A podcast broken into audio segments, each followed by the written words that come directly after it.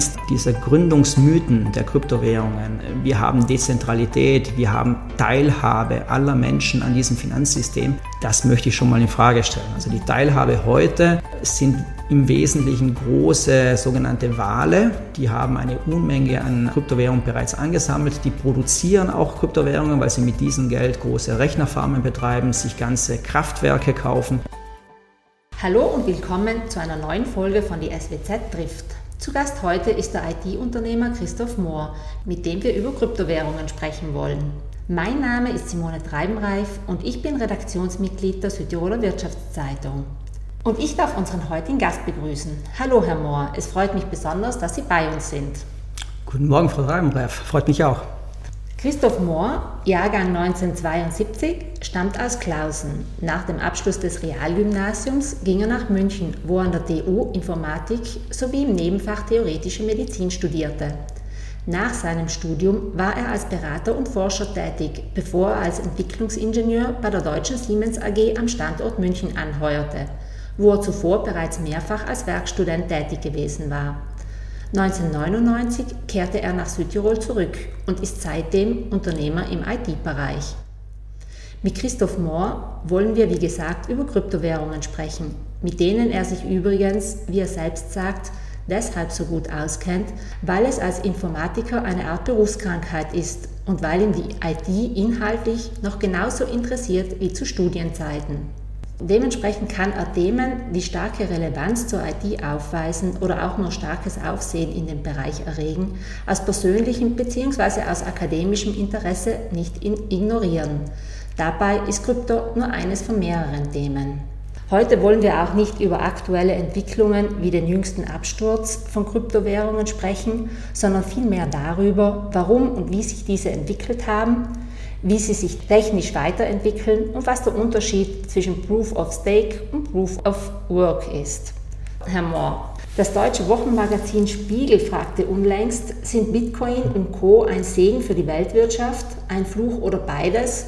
Was wäre Ihre Antwort? Tja, wenn man die momentane Entwicklung anschaut, natürlich eine sehr hohe Verbindlichkeit, ein sehr hohes Risiko. Ja, tatsächlich beinhalten aber Kryptowährungen oder die Kryptotechnologien durchaus äh, interessante Ansätze, die es auch dazu gebracht haben, dass diese Technologie jetzt zumindest auf den ersten Blick weltweit äh, Interesse erregt und äh, Anwender hm, ködert. Sie meinten im Vorgespräch, Kryptowährungen seien zwar in aller Munde, aber um sie richtig zu verstehen, müsste man die Geschichte auch kennen. Können Sie uns dazu etwas erzählen? Das ist wirklich die wichtigste Frage aus meiner Sicht. Ja, man muss die Geschichte verstehen. Man muss sich jetzt einfach in einer Zeitschleife zurückversetzen im Jahre 2007, 2008. Die Weltfinanzkrise beginnt im Jahre 2007, steigende Zinsen, steigende Beleihungen, kulminiert letztlich 2008 mit dem Crash der Bank Lehman Brothers, die dann so systemrelevant war, dass Staaten weltweit sich genötigt äh, fanden, mit äh, öffentlichen Geldern, also mit, mit äh, Steuergeldern letztendlich Banken und die Bankwirtschaft und die Finanzwirtschaft zu retten. Das war wirklich eine Zäsur im Finanzsystem weltweit. Das hat zu einer großen Krise, zu einer Rezession gebracht letztendlich, zu einer Wirtschaftskrise folgend auf die Finanzkrise. Und es gab einen Haufen verrückte Menschen, also wirklich reine Techniker, muss man so sagen, die sich im Internet unterhalten haben, so wie man das damals gemacht hat, in Mailinglisten, in Foren diese Menschen muss man sich ein bisschen wie eine Mischung aus extrem liberal eingestellte Menschen, also wirtschaftsliberal eingestellte Menschen und äh, ich würde sogar sagen ein bisschen anarchisch angestellt. Also Staat ist gar nicht gut, der Staat kann jederzeit mein Geld nehmen, äh, sieht man jetzt, die Steuern werden äh, umgeleitet und diese Menschen haben sich darüber unterhalten, wirklich ganz dystopisch, wie könnte man eine Welt ohne,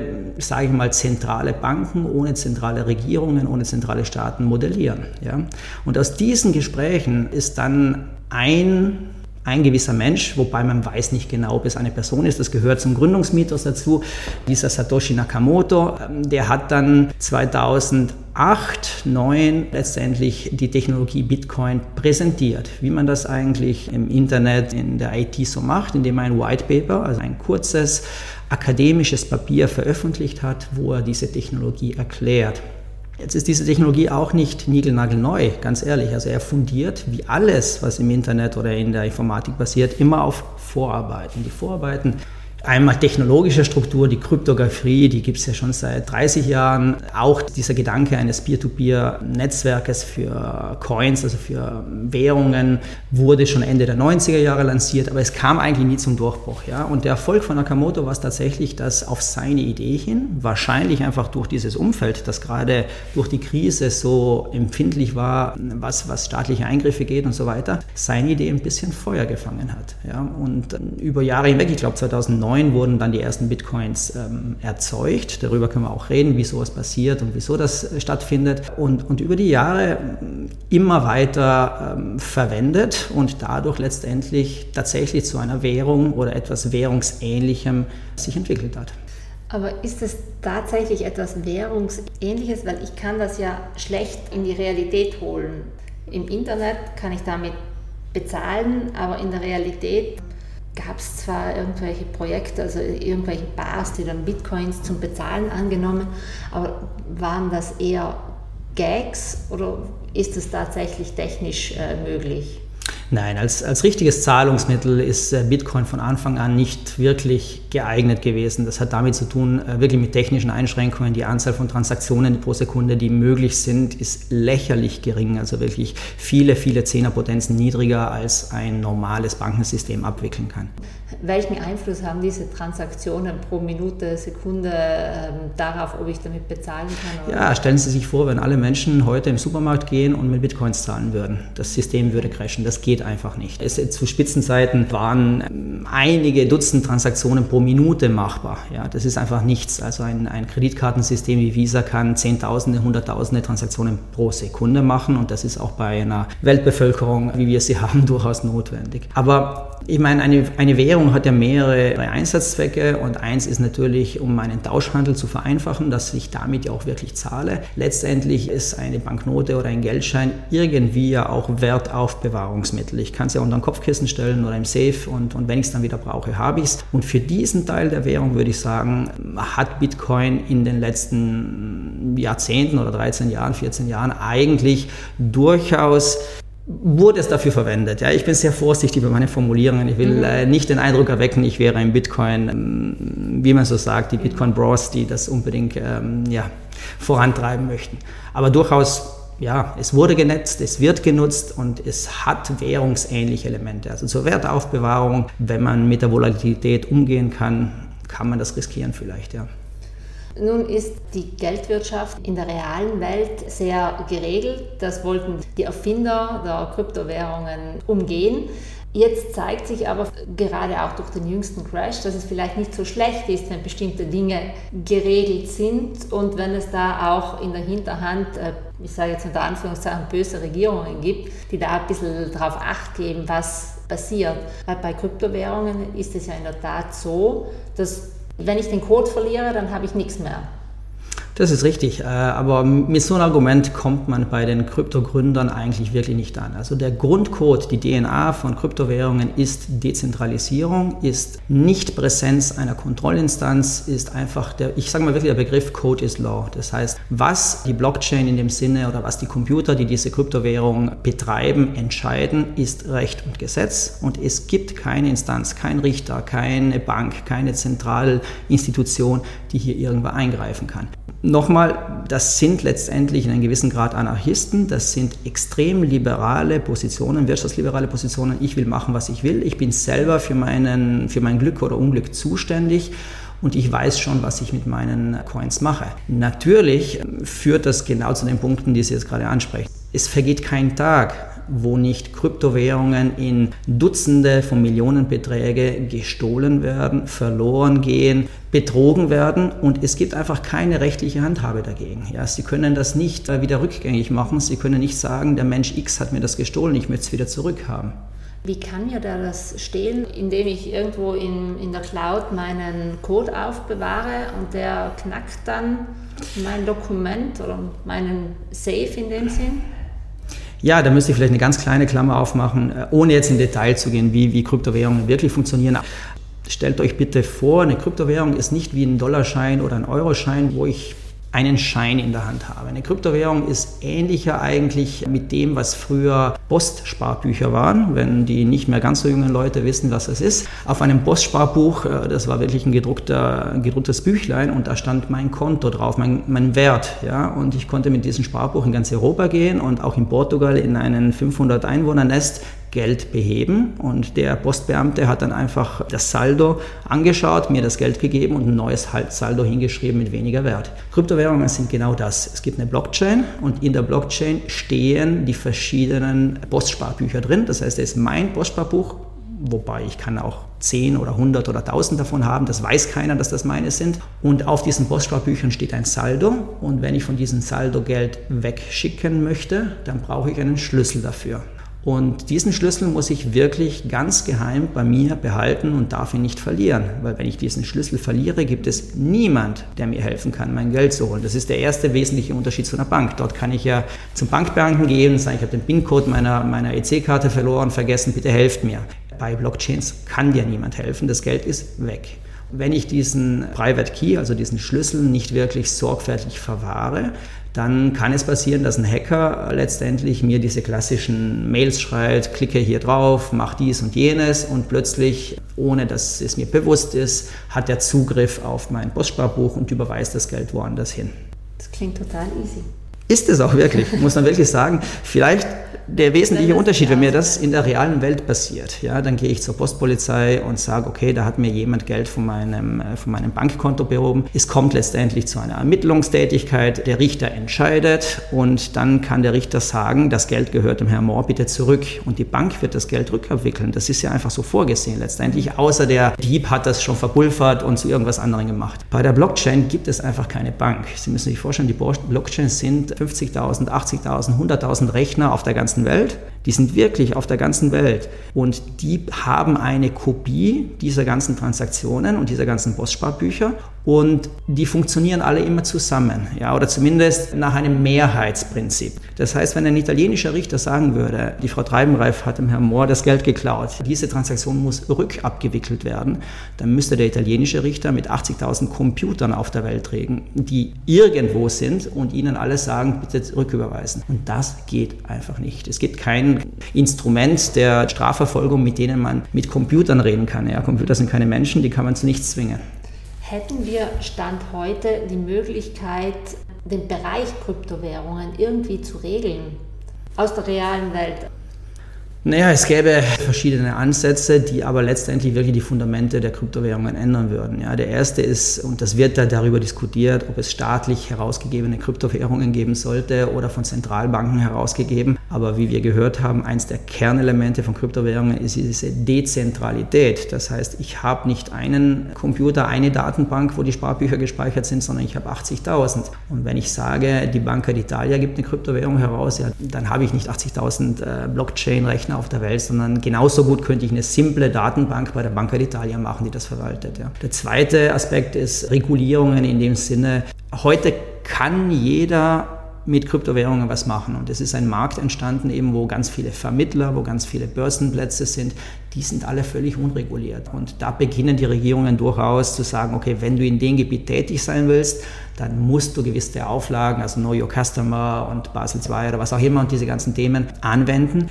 Wird auch gemacht, also ist auch in Italien, glaube ich, seit einem halben Jahr novelliert und die Operateure vom Kryptobereich müssen sich registrieren lassen. Aber es verhindert niemanden äh, zu sagen, nee, ich verwende eine Börse mit Standort Neuseeland oder Indien oder China, um, naja, China nicht mehr, die sind dort, was Kryptowährungen sind, äh, relativ restriktiv geworden. Aber letztendlich kann ich mich einer Börse auf der ganzen Welt bedienen. Bitcoin ist ja definitiv die äh, bekannteste Kryptowährung und das heißt immer, es können keine weiteren mehr geschürft werden. Könnten Sie uns dieses Konzept des Schürfens erklären und gilt das nur für Bitcoin oder ist das für alle anderen 20.000 Kryptowährungen, die es weltweit geben soll, ebenso möglich? Ist eine Frage, da brauche ich tatsächlich auch ein paar Minuten, um das zu erklären. Bitcoin war die erste und Nakamoto hat in den Code der Währung reinprogrammiert, dass innerhalb von 120 oder 150 Jahren maximal 21 Millionen oder 20 Millionen 998.000 Bitcoins herausgegeben werden. Wie macht er das? Äh, da muss man verstehen, wie Bitcoin funktioniert. Ich sprach schon, es gibt 50.000 Server auf der Welt, die diese Blockchain verwalten. Auf der Blockchain stehen die Transaktionen der einzelnen Sparbücher drin. Das heißt, ich kann nachverfolgen, wenn ich Ihnen Geld überweise, dass ein Bitcoin von meinem Konto weggeht und zu Ihrem Konto geht. Und um eine solche Transaktion zu machen, muss ich dem Netzwerk die Anweisung geben und diese Anweisung mit meinem Schlüssel, mit meiner Unterschrift unterschreiben.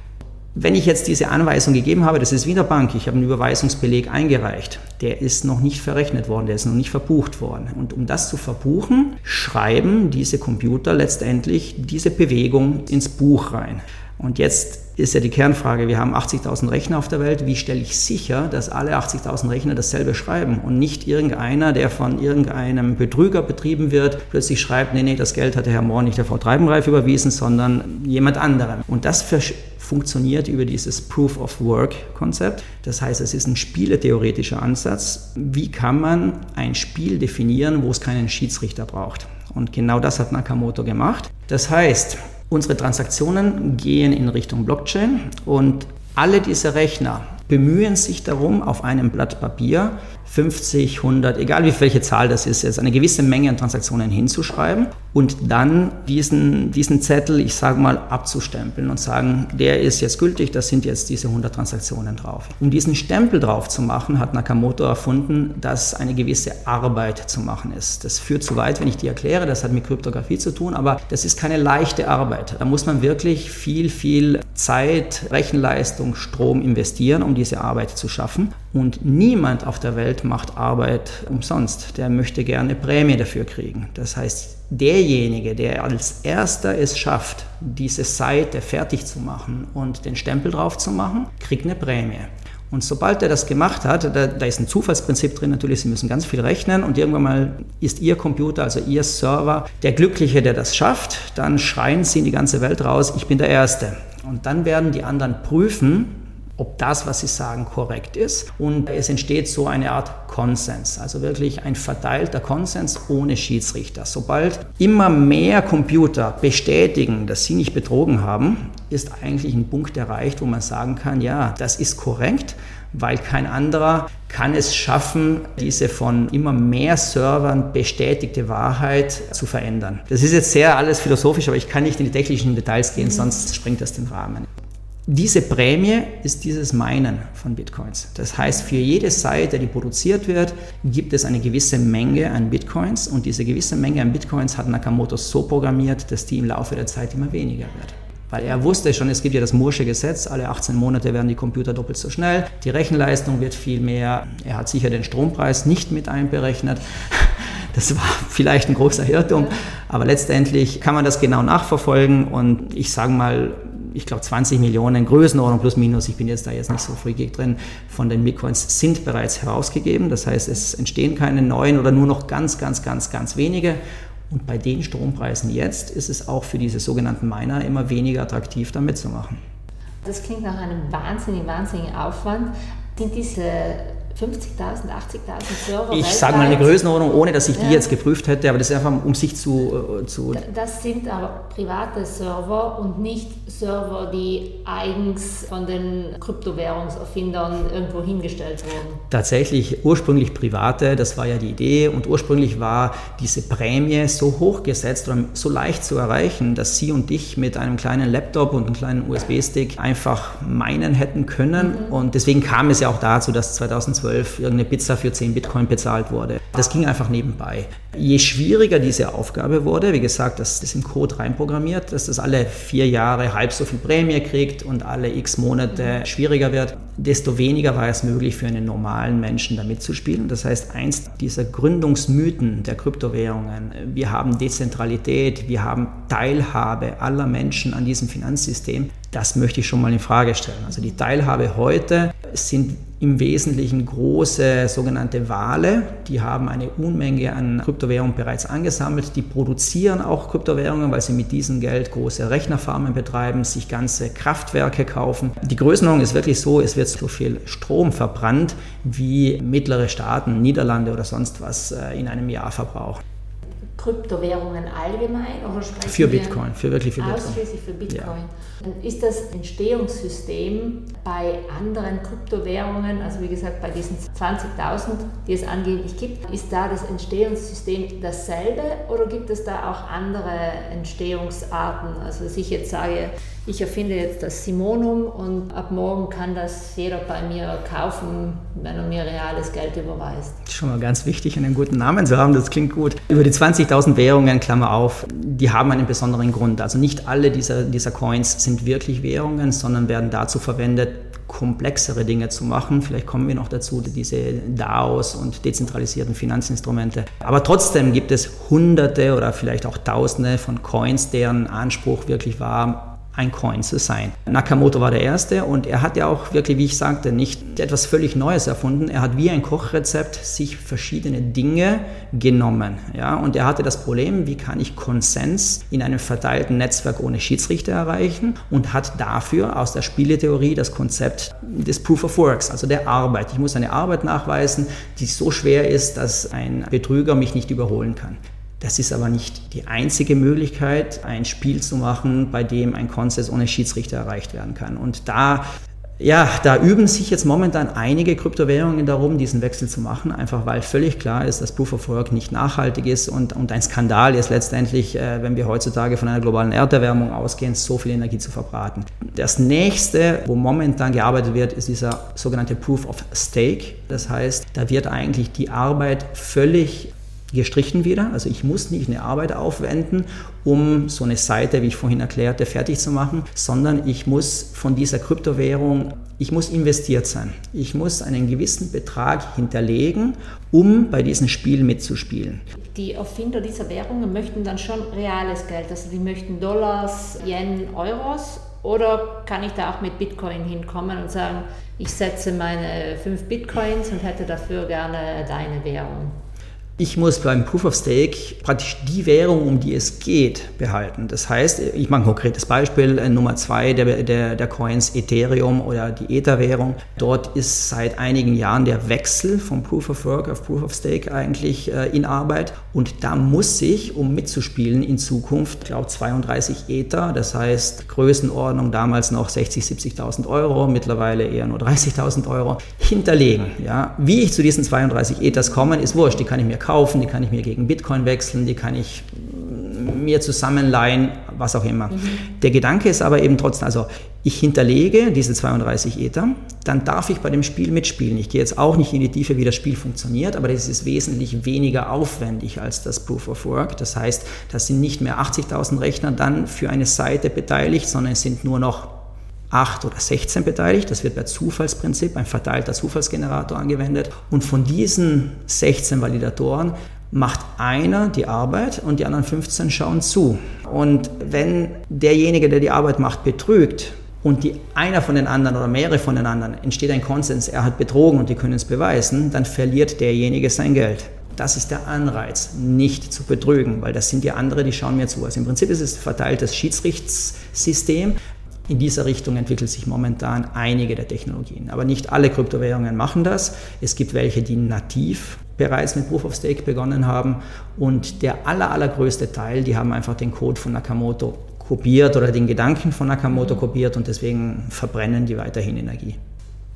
Sie meinten vorhin, diese 20.000 Kryptowährungen, die ich irgendwo gelesen habe, das seien gar nicht alles Münzen im herkömmlichen Sinne, sondern da ist auch ganz viel anderes dabei. Ich denke NFTs. Auch in gewisser Form, ja. DeFis.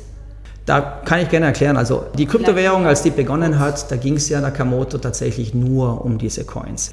Einige der konkurrierenden Kryptowährungen, die haben den Gedanken weitergesponnen. Die haben gesagt, okay, toll, ein dezentrales Finanzinstrument zu haben, aber es wäre noch viel schöner, wenn auf dieser Blockchain, also die ist ja von niemandem kontrolliert, die ist auf der ganzen Welt, in der kann ich nicht eingreifen, wenn da erstens andere Dinge gespeichert werden könnten als nur Geld, Zweitens vielleicht sogar, ich sage mal, Programme ablaufen könnten, also Verträge abgelegt werden könnten.